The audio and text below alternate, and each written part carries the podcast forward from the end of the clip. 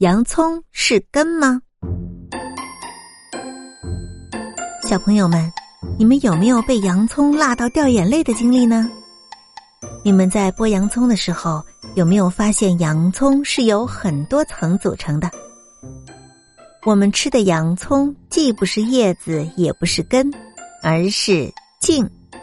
这种形态的茎叫做鳞茎。所以，我们不要认为所有长在地下的部分都是植物的根。根据皮的颜色，洋葱可以分成白皮、黄皮还有红皮三种。洋葱的营养是非常丰富的，它也被称为“菜中皇后”。